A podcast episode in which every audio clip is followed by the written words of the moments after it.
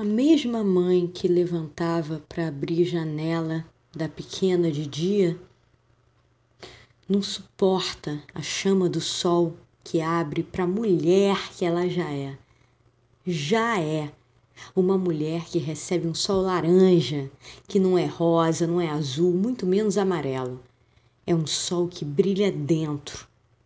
Talvez por isso ela não veja essa mulher que se perdeu da menina que teimava em continuar acesa. Aquela de uma coragem juvenil de quem sonha sem perguntar se pode. O sol continua a nascer. Foi assim que o homem marcou dia e noite.